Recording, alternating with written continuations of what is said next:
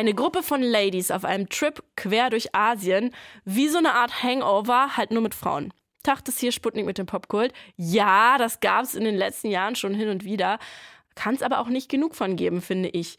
Joyride the Trip heißt ein brandneuer Film, der jetzt in den Kinos in der Sputnik-Zone läuft. Unsere Film- und Serienexpertin Theresa hat ihn natürlich schon für uns gesehen. Hey! Hello! Wer sind denn diese Girls und was für eine Art von Trip machen sie? Eine Mischung aus Business-Trip und Selbstfindungstrip, denn Audrey, Amerikanerin mit chinesischen Wurzeln und erfolgreiche Anwältin, soll einen Deal in Beijing abschließen und will bei der Gelegenheit gleich ihre leibliche Mutter finden, denn sie wurde als Baby adoptiert. Mit dabei ihre beste Freundin Lolo, auch Amerikanerin mit chinesischen Wurzeln, deren Cousine Deadeye und Audreys College-Freundin Cat, die jetzt erfolgreiche Schauspielerin asiatischer Soap-Operas ist.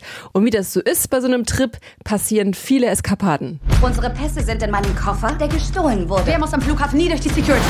K-Pop-Stars. Ich glaube nicht, dass das Sängerinnen sind. Girls, zeigt's ihm. Äh, ihm was zeigen? Bist du nicht Cardi B-Fan? There's some whores in this house. There's some whores in this house. There's some whores in this jar. K-Pop ist also auch mit drin, das ist ja herrlich, das lieben wir. Dadurch, dass die Protagonistinnen asiatisch-amerikanisch sind, hebt sich der Film ja schon mal von so anderen Buddy-Movies ab. Aber gefühlt sind Filme dieser Art ja schon immer sehr ähnlich, oder? Was sagst du dazu, Theresa? Klar, erfindet der Film das Genre nicht völlig neu. Auch hier gibt's Sex und Drogen und auch mal Humor unter der Gürtellinie. Aber der Aspekt, den du angesprochen hast, gibt dem Film mehr Tiefe, als es bei Buddy-Movies üblich ist. Denn Audrey hat das Gefühl, nirgendwo richtig hinzugehören.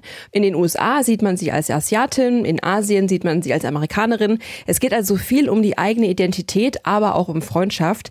Die vier Frauen, die wurden perfekt gecastet. Die sind alle unterschiedlich, aber harmonieren ganz wunderbar. Audrey wird übrigens von Ashley Park gespielt. Fans von Emily in Paris werden sie kennen, da spielt sie die beste Freundin. Ich habe während des Films also viel gelacht, aber auch herzhaft geflennt.